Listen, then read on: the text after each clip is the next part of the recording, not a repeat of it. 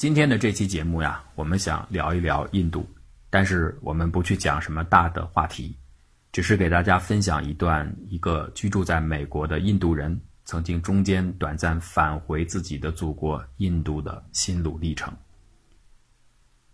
二零零六年的十二月十三号，当我从美国返回印度，在飞机飞行的时候，我看到了一部影片，叫《Sweets》。这个名字的字面意思就是“我的故乡”，里边讲述了一个在 NASA 工作的印度籍的爱国工程师返回家园，帮助那里的人们进行建设的这样的情节。实际上呢，在印度有很多人都有这样的想法：只要越来越多的人愿意回到印度，尤其是那些聪明的人回到印度，也许就可以帮助印度解决现在社会上存在的很多问题。我对此是高度怀疑的。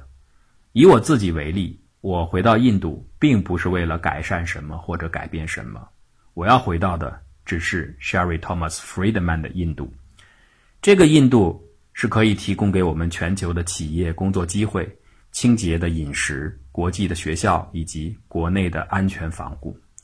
这个印度呢，可以提供给我们自由。这种自由来自于外包产业，也来自于美国的布什总统。毕竟阔别家乡十一年，回到印度，我非常的兴奋。在飞机上，我已经收拾好了心情，我做好了迎接那种奇异感觉的准备。就是印度对我来说，也许不再是那样熟悉的家园，而更像是飞机上提供的印度素餐。它看起来是那么的熟悉，但从内心来说又是格外的陌生。我们的旅行从任何角度来看都应该算是成功的。我和我的妻子是软件工程师，我们的职业生涯的发展就像印度的经济成长一样飞快无比。我们的女儿加入了一个国际的在班加罗尔的学前预备班，这个学校的教学质量可以匹配于湾区的任何一所学校。我们居住的地方非常的安全，是军事防护区。我们的房间是一个有着三间卧室的大平房，里边有非常舒适的家具。所有的居民对于美国都非常的友好，以至于我们在美国的朋友都把这里叫做绿区。可是就在这样的环境当中，在我们回到印度两年零九个月之后，有一天晚上，我和妻子例行的出外跑步。我和他不约而同的谈起了话，而我们根本没有讨论我们是否应该离开印度，却直接的说到了我们何时离开印度。就这样，一个月之后，我们返回了加利福尼亚。每一个提到印度的人，也许都会用这样的方式来描写印度，就是那个地方有两个印度、三个印度，甚至更多的印度。这些印度分别被冠名以牛车印度、摩托车印度或者是飞机印度，它代表不同身份、不同价值观、不同意识形态、不同富裕程度的不同的人群。实际上，严格的来说，在印度远不止三个印度、四个印度。作者们之所以不愿意写更多，更主要的是考虑到读者们也许没有办法理解。在早先的时候，这样的比喻当然是有效的。我自己就看到过这样的场景，它再熟悉不过了。无数的牛车印度包围着路上的摩托车印度，牛车印度在哀哀的祈求摩托车印度让给他们一点点狭小的缝隙，让他们能够通行。而摩托车印度呢，载着贵宾驶往机场，奔向那飞机的印度。但是随着日子的演进，这样的比喻和形象。在我头脑当中渐渐失去了光彩，每一天的摩擦日益雕琢了我那种复杂的心情。我已经停止了对印度进行这样的辨识和观察，对人群进行区分的心情。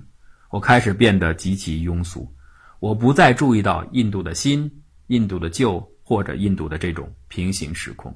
我像平常人一样，开始像一个标准的印度人那样做事。我加入到了每一天。被拥挤堵塞的交通车流当中拼命摁喇叭的司机们，我也认识了万金油一样的班加罗尔的手工艺人，他们几乎可以修理一切，从破旧的家电到我女儿的小熊玩具，甚至到我们的半导体收音机。我甚至再一次学会了趴在人家的车把上和街头穿梭往来的三蹦子司机讨价还价的那种本领。一切都是那么的熟悉，因为我在印度。在我返回印度的三个月之后，我的一对朋友告诉我们，他们的孩子得上了阿米巴传染病，而他们怀疑。是从他们的印度籍的仆人身上得到的，这让我们不得不做出决定，和自己的印度女仆分开使用餐具，这样会更加卫生。在我返回印度的六个月之后，我已经能够粗暴地拒绝我的司机向我临时借款的要求。当时他希望我能借给他五百卢比，也就是大约十美金，用来参加他失去的祖父的葬礼。但是我知道那是假的。这个教训是从我的上一任司机那里得到的，当时他也是要求我借给他一笔钱，去照顾他摔折腿的儿子。可是实际上他根本没有孩子。慢慢的，我才明白，我必须拒绝。我的每一次接受，实际上都是鼓励他们的撒谎。他们所有人都是骗子。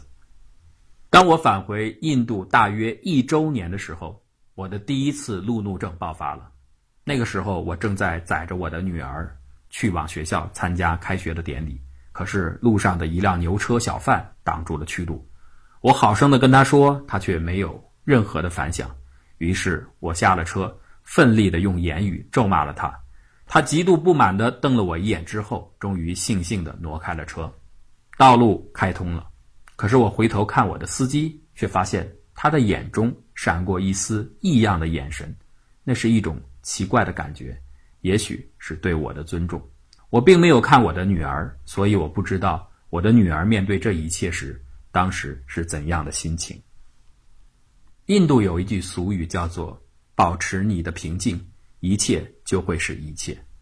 在我回来之后，我曾经和我住在普纳的母亲通电话，他告诉我的就是这句话。他说：“不要想那么多，只要你努力工作，就能得到一切你想要的。”可是我从来没有去质疑我想要的究竟是什么。我现在甚至有点悔恨，我正在变成的这个样子。我努力挣扎过，我抱歉过，我提高着，我也尝试的去学习，从周围身边的每一个人去了解这个环境。可是我渐渐的觉得，一切似乎都在变得更加糟糕。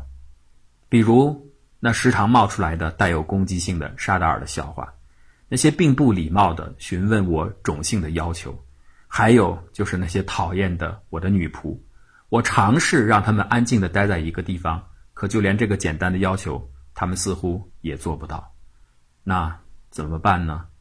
也许剩下的我只有一个去处，就是飞机印度，而这就是接下来发生的实际情况。每一次分手当中，那里总有一个关键性的转折时刻。在此之前的一瞬间，你还觉得它是你生命当中不可分割的一部分。可就在这个瞬间过后，你突然觉得一切都是那么的陌生。在这个转变完成之后，断裂和分离就是不可避免的结局。我在班加罗尔的最后一夜，我特别在街头。点了大量的我最喜欢吃的中国口味的酸辣汤，喝的非常的多，我大哭不止，痛哭流涕。我知道，这即将到来的第二次离别，将是永远的再见。一九九六年，当我第一次离开印度的时候，那只是出发。二零零九年，当我再次离开印度的时候，那是永久的离开。有人可能会奇怪，你为什么会喜欢美国？我的回答更加会令人吃惊，因为在美国，我觉得这里不是我的家园，而我更像是一个异乡的过客。这种强烈的感觉来自于印度悠久的历史，我们有三千年漫长的文化。或许在这样的氛围当中，当我处在印度的时候，每个人都太熟悉了，我们彼此了解每一个人的位置。正是这种情况，让我们这个社会似乎完美的实践着马尔科姆·格拉德威尔所说的眨眼，那是一种反射性的、习惯性的，但却是悲剧性的对每一个人精确的定位。你会把每一个印度人放在牛车印度、放在摩托车印度或是飞机印度的国别当中。当我身处印度，我会看到人们的这种习惯的那种偏执，我会听到好像是立体声一样的音响环绕着我。其实，在全世界的任何地方，当然都有这样的情形发生。只不过在印度，我的感受格外的强烈，因为我原本就是一个印度人。印度人的财富和大家的生活圈子的差距是难以想象的大。在我回到印度的这段时间里，我几乎把所有的饮食的花费都放在了披萨上，而不是去吃我的女仆做的食物。这一点，我的女仆非常清楚。因为每一次送披萨的快递来的时候，都是他们亲手把费用交给这些快递的小伙。每一个印度人面对着这样的差距型的社会，都有自己的应对之道。只是我的处置方式或许是最糟糕的一种。也许我很不人道的把我的女仆们以及和他们类似的人身上的那些毛病看作了他们灵魂当中的阿米巴病。虽然我返回印度的努力看来是失败了，但是这次归来让我清醒地认识到，长久的未来一定属于印度，印度一定会找回它原本拥有的那种领导位置，这个位置他一直持有着。当他的人民是文明的时候，这个位置他曾经失去过。当有几个人是不文明的时候，我知道印度会赢得未来。只是，我不得不抱歉地说一声，我可能不会是这个光辉未来的一部分了。我很高兴我回到过印度，我也很高兴我最后返回了美国。生命是一个轮回，有的时候它的重心会发生迁移。我回到印度不是为了寻找家园，但是我却找到了它。